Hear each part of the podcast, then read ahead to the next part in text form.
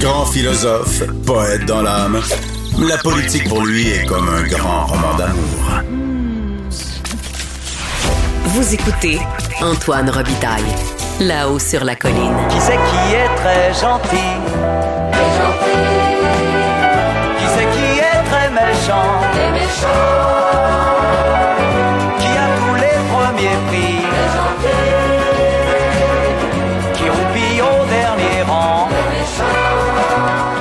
des bulletineuses du vendredi. On dit bulletineuses, je vous le rappelle, car avec elles, tous les vendredis, on remplit le bulletin de nos élèves de la colline.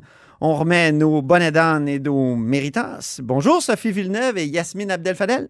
Bonjour. Bonjour Antoine. Nos bulletineuses sont deux ex des arcanes politiques. Sophie est maintenant présidente de Article 79, un service de surveillance parlementaire, et Yasmine est consultante en communication et relations gouvernementales. Et je je vais reprendre une expression d'Yves Bolduc, c'est Yasmine qui décide, c'est Yasmine qui va commencer.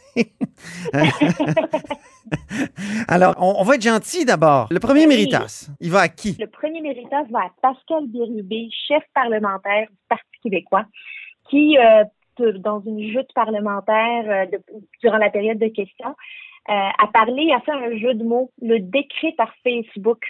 Et ça, ça fait référence euh, au fait que le premier ministre il a annoncé euh, le recul sur les masques, euh, le port du masque à l'extérieur. Ben, il nous l'a un peu annoncé euh, en catimini sur Facebook, euh, pas, pas, pas dans un point de presse comme il nous a habitués. C'est pas en catimini euh, ben- parce que c'est public, mais c'est quand même... Non, c'est quand même un média un peu voyou, euh, Facebook en plus. Ben, c'est parce qu'il veut contrôler le message. Tu sais, euh, euh, quand j'étais en politique, je sais pas pour toi, Sophie, là, quand on voulait pas mettre notre notre boss devant les caméras pour ne pas le, le- le- lui faire répondre à des questions embarrassantes, ben, t'écrivais une déclaration, envoyez ça sur le fil de presse ou sur les médias sociaux. Puis ensuite, quand les journalistes t'appelaient pour avoir des réactions ou des questions supplémentaires, ben, tu les réfères à la déclaration écrite parce que tu veux contrôler le message. C'est exactement raison. ce que François Legault voulait faire Mhm. euh, quand il nous a annoncé ça sur Facebook. là. Sophie, Tu là-dessus? as tellement raison, mais on était dans le rattrapage. Tu sais, ce qui est arrivé, c'est qu'on était dans le rattrapage. Cette semaine, le cafouillage, en fait, tu sais, ça a duré 10 jours. Là. Mais bon, on nous annonce qu'il faut porter le masque à l'extérieur. On nous l'annonce pas trop dans la conférence de presse. Un peu après, on l'explique pas bien. Et là, oups, tu sais, revirement de situation et on utilise Facebook pour venir préciser. Bon, d'abord, c'est une nouvelle qui, je pense, a soulagé tous les Québécois qui, qui, qui, n'y comprenaient plus rien à ces règles. Et depuis le début, on nous dit qu'on est en sécurité à l'extérieur et que le risque est extrêmement limité euh, quant au, au- à la propagation de, de- la COVID à l'extérieur. Et là, oups, cafouillage, tu sais, je pense que ce sont des drôles de pratiques et de façons de faire qui ont été remises en question à de nombreuses reprises à la période de questions la semaine dernière, Mhm. cette semaine, puis les parlementaires avaient raison de le souligner. On continue d'être gentil. À Sophie de remettre un méritas euh, maintenant. Oui, on en parle à l'occasion. C'est un sujet. Il y a une députée indépendante qui, qui se démarque à l'Assemblée nationale. Catherine Fournier s'est arrivée avec un sujet un peu champ gauche. Tu sais, elle n'est pas régulière, de questions sur une base régulière. Ces questions reviennent de manière assez sporadique et à une période, elle nous a parlé euh, de la flambée des prix de l'immobilier, qu'on se disait, ah, c'est off-beat, puis finalement, ben, c'est devenu complètement euh, dans le sujet. C'est quelque chose qui préoccupe maintenant puis qui, qui fait partie des questions récurrentes. Et Elle était à l'avant-garde là-dessus, puis nous, on était étonnés. On se disait, c'est même, il me semble que c'est pas dans l'actualité, tout ça, mais c'est elle qui l'a presque mis en avant de l'actualité. Exact. Puis je pense que c'est tu sais, ça, ça tenir compte d'une réalité que vivent les citoyens, les premiers acheteurs de maisons, euh, même les seconds acheteurs. Et C'est une réalité super importante et cette semaine, elle revient alors que on a peu parlé, on parle beaucoup de féminicide depuis le début de l'année, mais là, il y en a eu un neuvième cette semaine, puis on dirait que ça a moins euh, fait partie des discussions. Puis elle a décidé de le ramener courageusement à l'Assemblée nationale et de mettre sur la sellette cette question-là en disant c'est quelque chose auquel il faut jamais arrêter de penser. Puis elle avait raison de le dire et de le faire. Donc, Mhm. euh, euh, vraiment, méritage à Catherine Fournier qui sait comment bien positionner les dossiers. Mettons-nous maintenant en mode vilain, en mode méchant. Un bonnet d'âne qui va être remis par Yasmine à Geneviève Guilbault. Oui, absolument. Un, un bon élan d'arrogance. Là, euh, cette semaine, il y a, il y a Dominique Anglade, chef du Parti libéral du Québec et chef de l'opposition officielle, surtout, qui s'est levé pour dire euh, ça fait un an que la pandémie fait rage, ça fait un an que le gouvernement gouverne à travers des décrets qu'il euh, qu'il euh, qu'il renouvelle finalement à chaque dix jours. Normalement, l'esprit de la loi nous dit qu'il doit consulter euh, les oppositions officielles, il doit consulter l'Assemblée nationale. Euh, je pense au 30 Quand c'est 30 jours. jours. Je me trompe pas. Non, quand c'est quand c'est 30 jours, quand il renouvelle aux 30 jours, mais là, il renouvelle aux 10 renouvelle aux jours, ce 30 qui est, aux 10 ce qui est légal, là, ce qui est, ce qui est euh, très conforme à la loi. Oui, on peut, on- mais ce n'est pas l'esprit de la loi. L'esprit de la loi, c'est qu'éventuellement, quand la situation perdure, il faut consulter les oppositions. C'est même l'esprit de notre régime, j'ajouterais. c'est quand même le Parlement qui est souverain. Et Dominique Anglade se lève en champ pour dire ben, on n'a pas été consulté, ça fait un an. Et la réponse de, de, de Geneviève Guilbeault était euh, teintée un petit peu d'arrogance. Euh, elle faisait dire, elle disait à la, à la chef d'opposition officielle Hey, est-ce que euh, tout le Québec sait qu'on est en situation d'urgence? Euh, J'ai-tu besoin de vous expliquer que le Québec vit une crise? Il n'est pas question de re- remettre en question la crise que l'on vit. Il est question de faire appliquer nos lois et le- l'esprit de nos lois parce que les Mhm. oppositions n'ont pas le monopole de la critique et le gouvernement n'a pas le monopole des bonnes idées.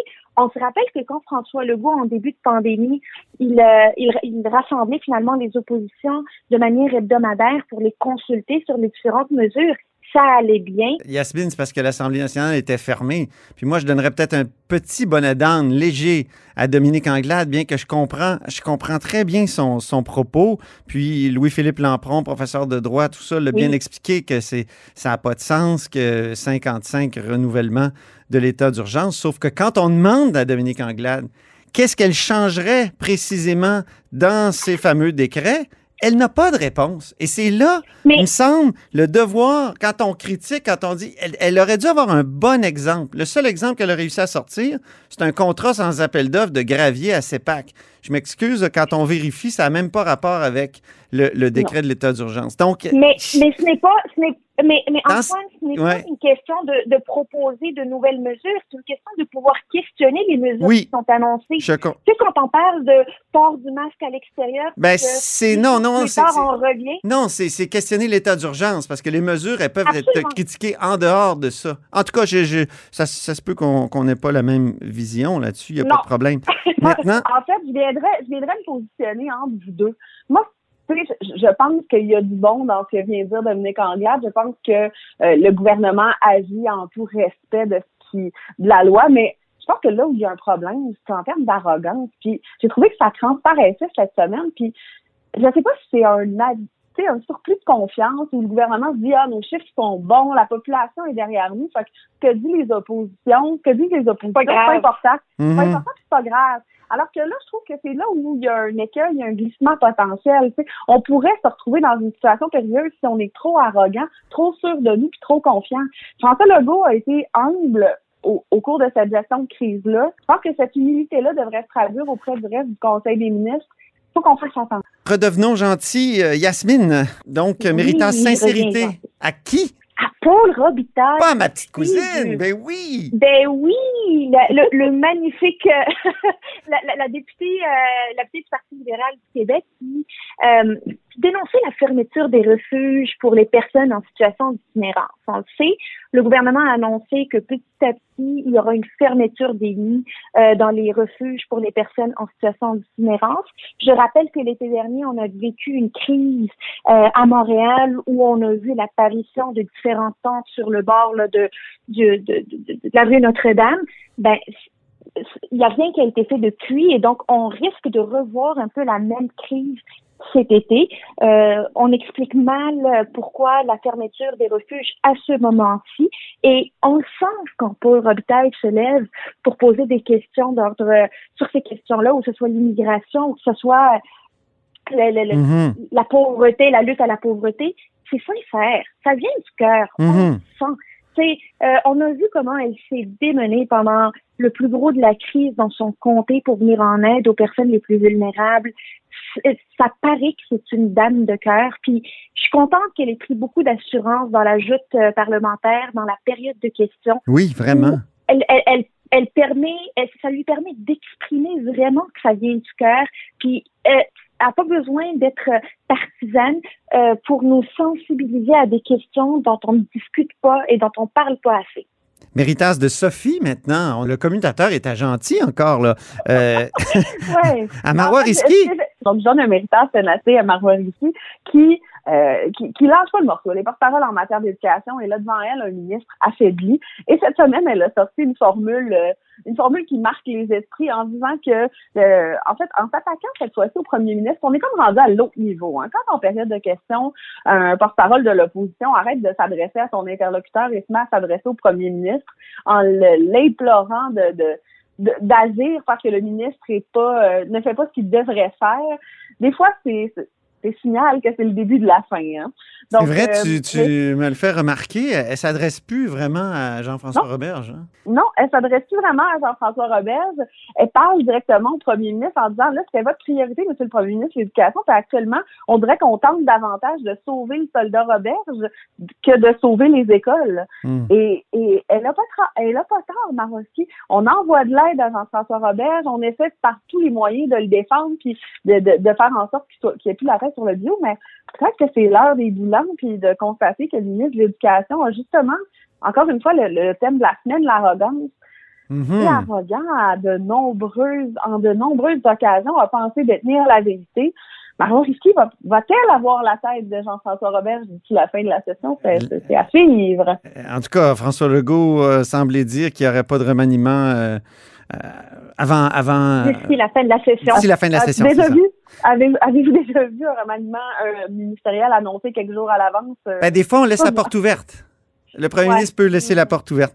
Eh, euh, Ouais. Je remets le commutateur à vilain, à méchant, méchante, bonnet d'âne, euh, qui va être remis par Yasmine. Bonne aidante à Alexandre Leduc. Ah, vraiment? Là, on va se le dire. Oui, dé- député de Schlager Maisonneuve de Québec solidaire, qui a déposé cette semaine un projet de loi, le projet de loi 790, qui euh, modifie les relations de travail, la formation professionnelle et la gestion de la main-d'œuvre dans l'industrie de la construction.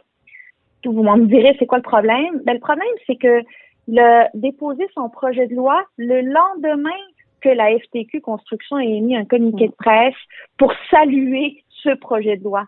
Le problème encore, c'est qu'il y a des règles dans notre démocratie de- qui, qui stipulent que ce sont les parlementaires qui, qui ont le privilège de prendre connaissance d'un projet de loi avec euh, avant toute autre tierce partie. Ben, C'est un ouvrage, alors, en fait, euh, Yasmine, c'est un ouvrage au Parlement. Le Ben fait oui. Ben, en connaître le contenu d'un projet de loi. La plainte a été déposée par Simon-Jolin. Barrette. Absolument. Mm. Oui, oui, c'est un Absolument. ouvrage au Parlement. Mhm. J'ai hâte de voir les représentations, parce que Gabriel Nadeau-Dubois nous a déjà annoncé qu'il voulait faire des représentations auprès du président de l'Assemblée nationale, François Paradis.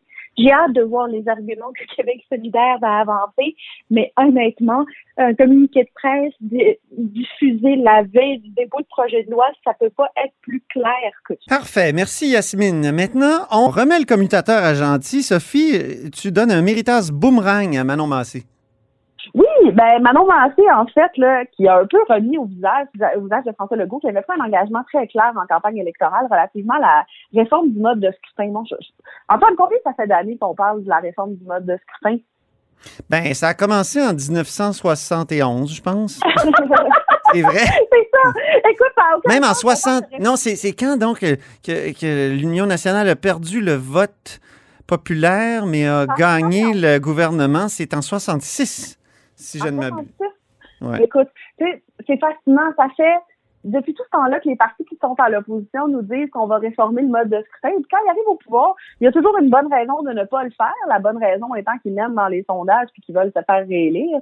Cette fois-ci, la bonne raison de ne pas déposer de réforme de mode de scrutin, euh, et c'est ce que Manon Massé rappelait au premier ministre cette semaine, euh, la bonne raison, c'est que là, oups, on est dans une troisième vague de la pandémie, pas le temps de parler de ça. Pourtant, plusieurs autres projets de loi sont débattus en ce moment, plusieurs réformes sont appliquées. Ouais. Alors là, on se réfugie, Mais on Sonia réfugie Lebel- derrière la pandémie. Mais Sonia Lebel a, comme trop de boulot. C'est pas fou ce que le premier ministre disait en même temps. Elle est vraiment occupée avec euh, autre chose. Mais c'est vrai que, en tout cas, Ça, c'est un engagement fort de la CAQ. absolument. Visiblement, ne sera pas, ne sera pas respecté d'ici la fin du mandat.